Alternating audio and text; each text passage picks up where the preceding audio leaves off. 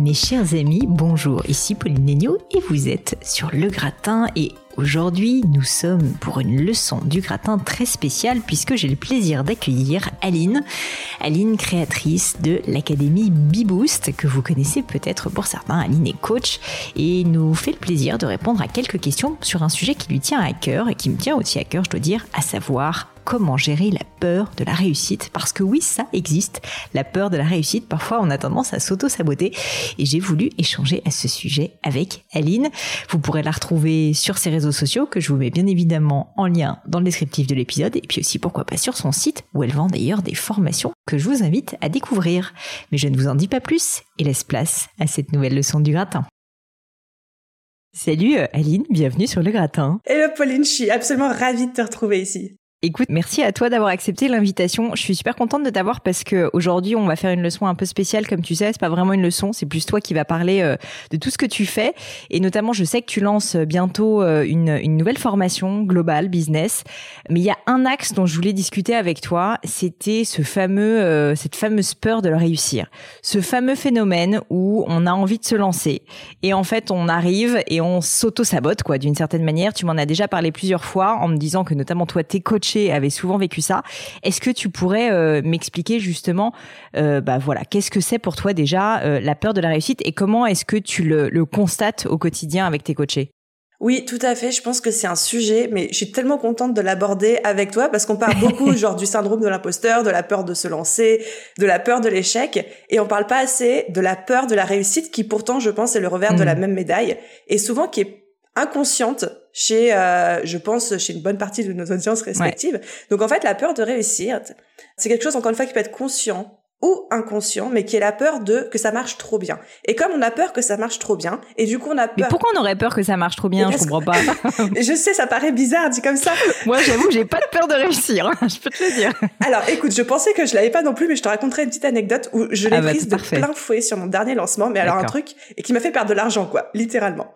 Et du coup, en fait, on a peur que ça marche trop bien. Et du coup, d'avoir trop euh, de pression, trop d'attentes de la part de nos clients, trop d'attentes de la part de nos élèves, de nos coachés, de notre audience, etc.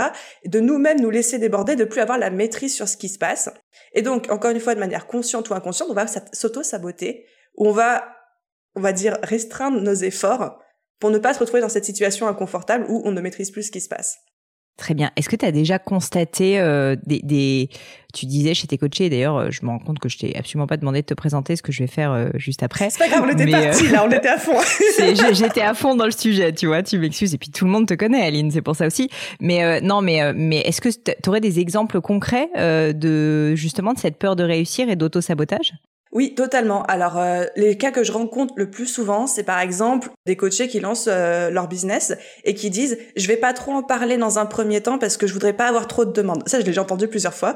Et à chaque fois, je leur dis mais attends, on ne sait même pas si tu vas avoir trop de demandes. Je pense même que la plupart du temps, quand tu te lances, il n'y a pas de demande du tout. Il faut faire un petit peu d'effort, quoi. Ou alors, euh, pareil, des lancements de formation en ligne, quand euh, j'accompagne sur de la formation en ligne, où la personne me dit, j'ai pas envie d'envoyer trop de mails parce que pour cette première session, je veux pas avoir trop trop d'élèves parce qu'après, je veux me euh, roder. voilà. Et je voudrais pas que les gens aient trop d'attentes. Ou alors des, des personnes sur leur page à propos, leur page service, qui veulent pas trop se mettre en avant, pas trop mettre en avant leur qualité, parce que tu comprends après, euh, les gens auraient des, des attentes extrêmement euh, hautes pour eux. Donc tout ça et mon expérience personnelle avec ça aussi, parce que c'est quelque chose qui touche tout le monde, c'est que je sais que sur euh, le dernier lancement de, bah, de, mon fameux programme de business en ligne, on a explosé les objectifs, mais à tel point que toute la communication des trois derniers jours, je l'ai squeezée, je l'ai pas faite. Alors sur le moment, je me suis dit, ah, c'est parce que je suis trop fatiguée, et puis les objectifs sont atteints, etc.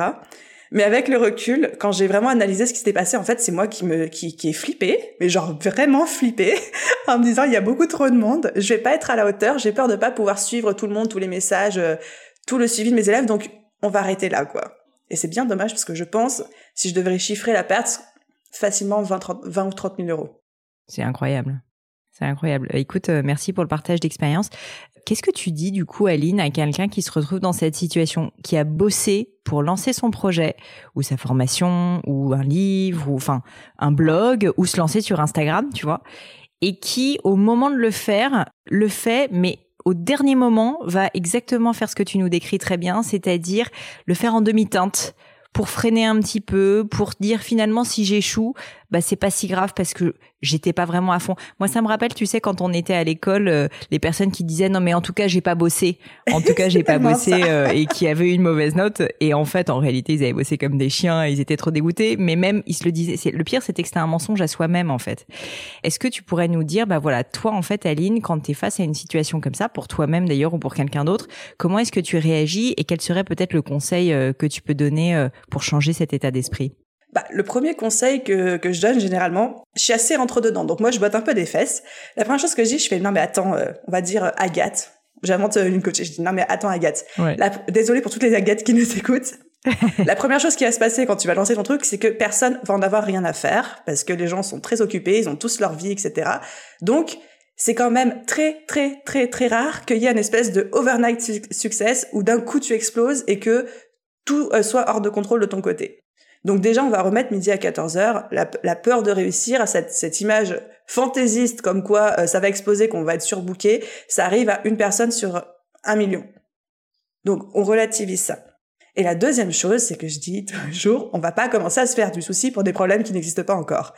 Hmm, c'est très juste. Voilà, toute cette capacité qu'on a en tant qu'entrepreneur de se soucier et de se faire du souci pour des choses qui n'existent pas encore. Je dis, mais t'as déjà assez de problèmes à régler maintenant. C'est ça. C'est euh, je suis désolée pour l'anglicisme, mais on, traversera ce pont quand on y arrivera, quoi. C'est hyper juste ce que tu dis et c'est rigolo. Enfin, ça me rappelle aussi toutes les fois où j'ai parlé à des entrepreneurs qui lançaient leur site web et t'as dû le vivre, c'est un peu comme pour des formations, et qui, tu sais, étaient cramponnés derrière leur ordinateur au moment où le site euh, arrivait en lancement. Et nous-mêmes, c'était la même chose. Je me rappelle à l'époque avec Gemio il y a dix ans. Et en fait, tu sais, tu t'attends à ce que tout d'un coup il y ait une déferlante de vente. Mais en fait, la, la triste vérité, c'est que les choses mettent beaucoup de temps, qu'il faut être très patient et qu'en fait, au début, ben, en fait, on est tellement dans sa bulle, on est tellement soi-même concentré dessus qu'on oublie que finalement le monde entier euh, n'est pas focalisé sur nous et que du coup, euh, bah voilà, ça rend un peu humble. Mais au final, la peur de la réussite, je pense que c'est aussi ça, c'est se dire qu'en fait, on est très très focalisé sur soi-même et finalement, si on arrive à s'en extraire un petit peu, bah ça permet d'avoir un peu de recul et du coup de de réussir à faire les choses. Et alors, dis-moi, Aline, donc là là, ce programme actuel de business global, tu me disais donc c'est vraiment un accompagnement global business, mais toi, tu veux vraiment le focaliser justement sur toutes ces peurs, sur toutes ces craintes, notamment de l'entrepreneur, parce qu'il y en a beaucoup, et que finalement l'entrepreneuriat et puis même la réussite, c'est beaucoup une histoire d'état d'esprit, de mindset. Est-ce que tu pourrais me dire, donc il y a la peur de la réussite, mais il y aurait quoi d'autre que, que tu identifies comme peur fréquente euh, chez les personnes que tu coaches? La peur de l'argent. Ah, c'est intéressant. Tous ces, toutes ces problématiques quand euh, on aborde, justement, bah, quand j'aborde tout cet aspect de créer, euh, fixer ses tarifs, euh, créer ses offres, etc. Là, il y a toujours le rapport à l'argent qui vient se mettre euh, sur le chemin. Je suis trop cher, je suis pas assez cher, on va me dire que je suis pas assez cher, on va me dire que je suis pas légitime. et si ça marche trop bien, là encore, on retombe dans la peur de la réussite.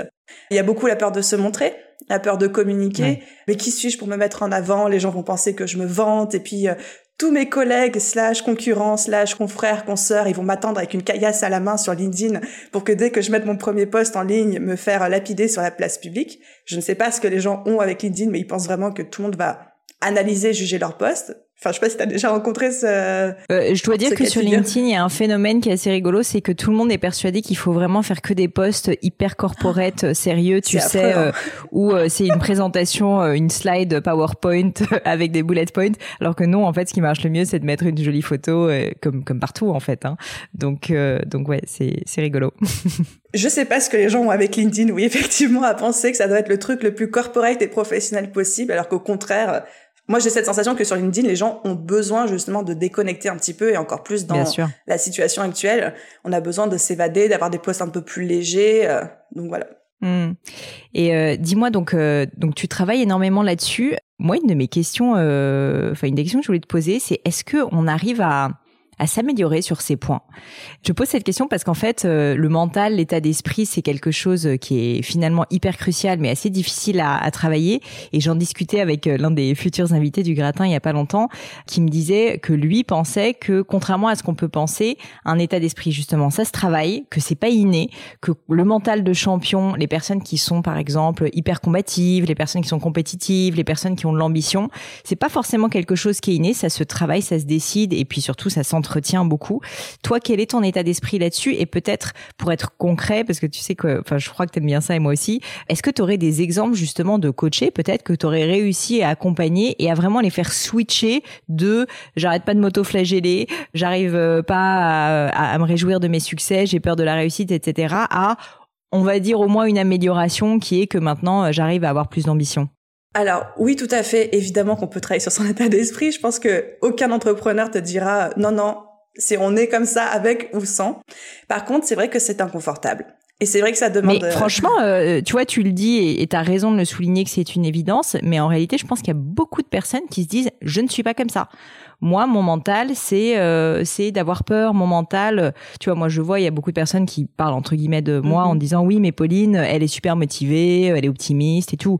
Mais en fait, ça se cultive, quoi. Je suis pas née optimiste. J'ai décidé d'être optimiste et de croire en ma bonne étoile et tout ça. Et je pense que toi, c'est la même chose. Et donc, euh, je pense qu'il faut le souligner.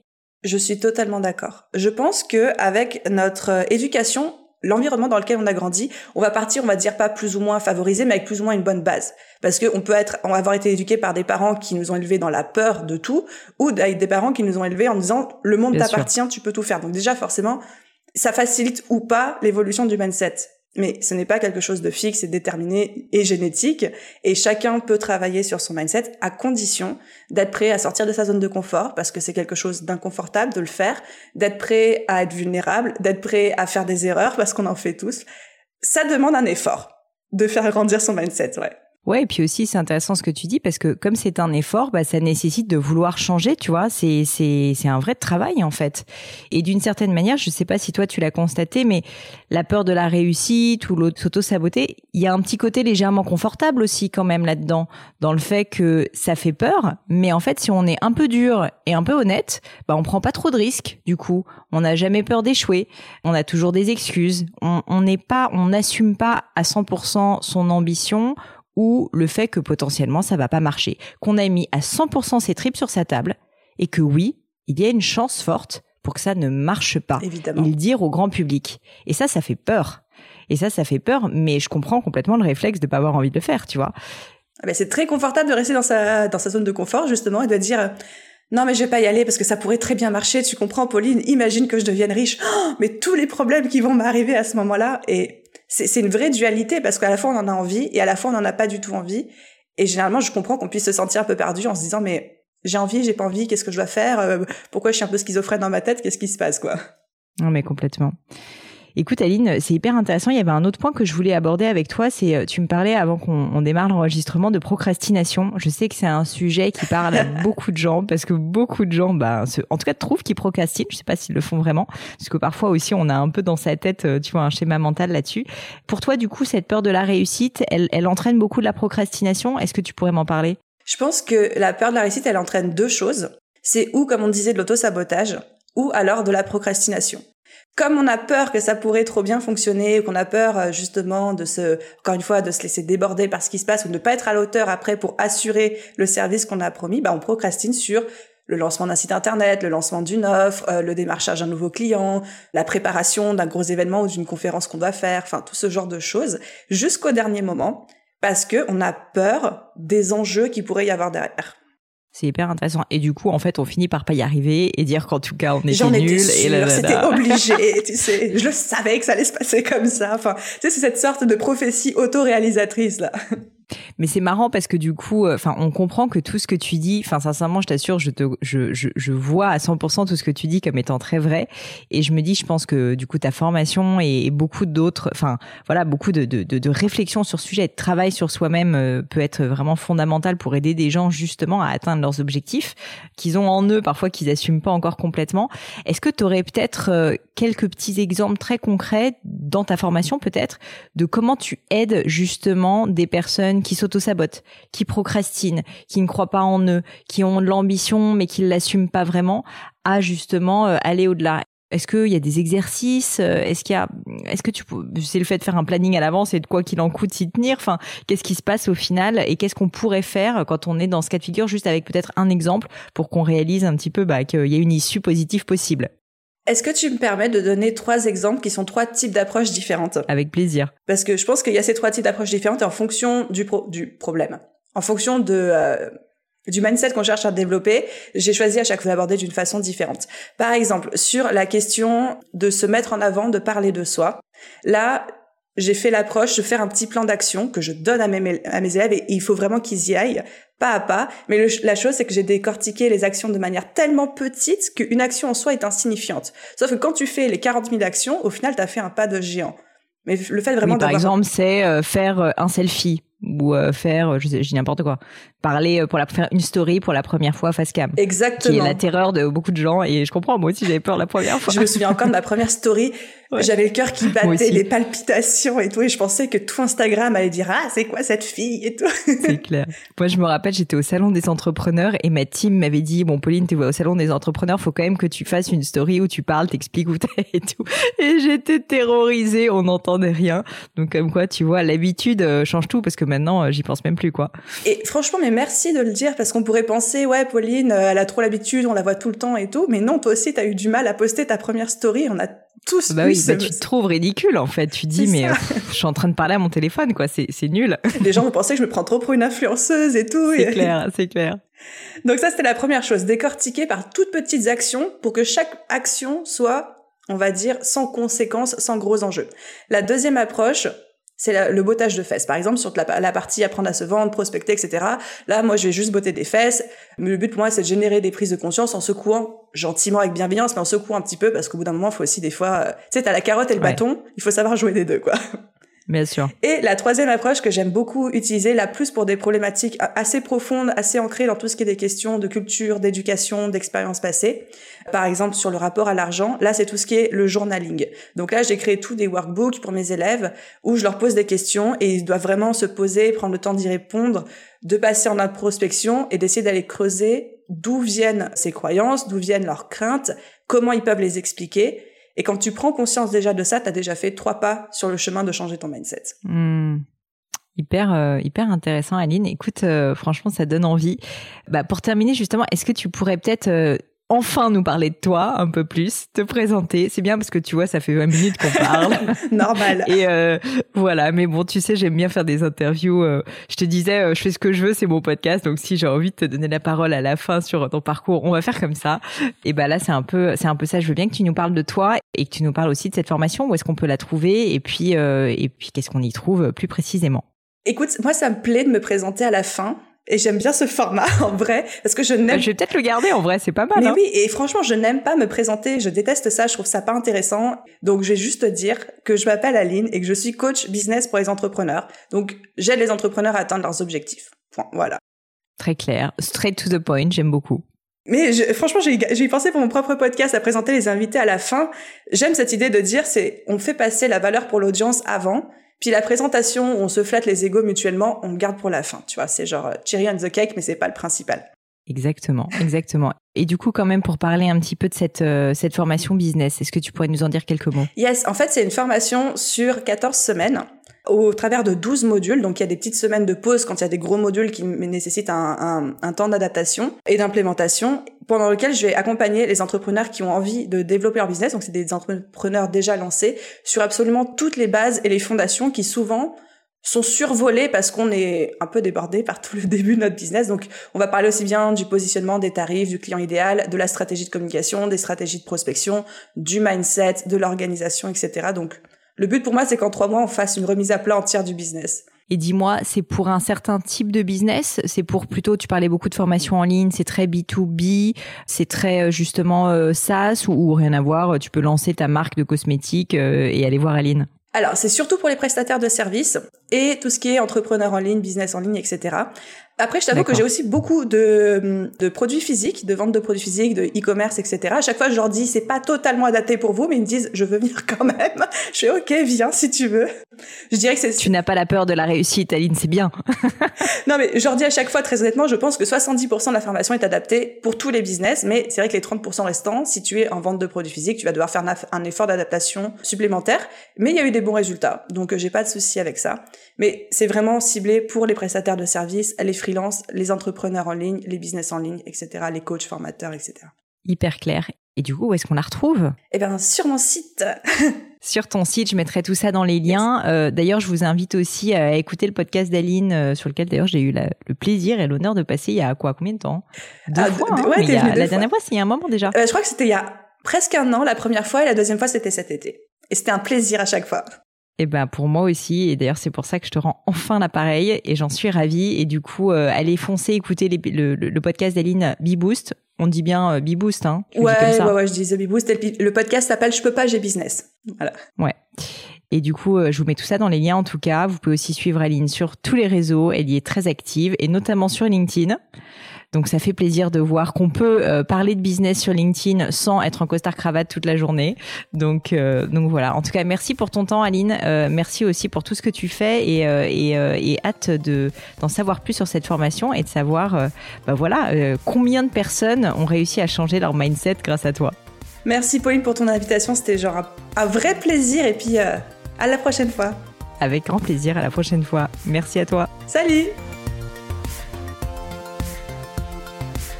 Et voilà, terminé pour aujourd'hui. Un grand, grand merci à tous d'avoir écouté l'épisode jusqu'ici. J'espère que le format vous a plu.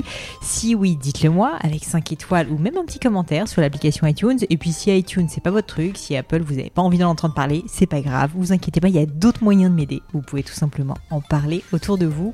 Prenez deux trois amis et puis euh, diffusez-leur le podcast. Moi ça m'aide énormément et qui sait, ça les aidera aussi peut-être. Quoi qu'il en soit, merci pour votre temps. N'hésitez pas à postuler aussi à la leçon du gratin si l'idée de passer sur le podcast vous intéresse. Donc à vous de jouer et bientôt pour une nouvelle leçon du gratin.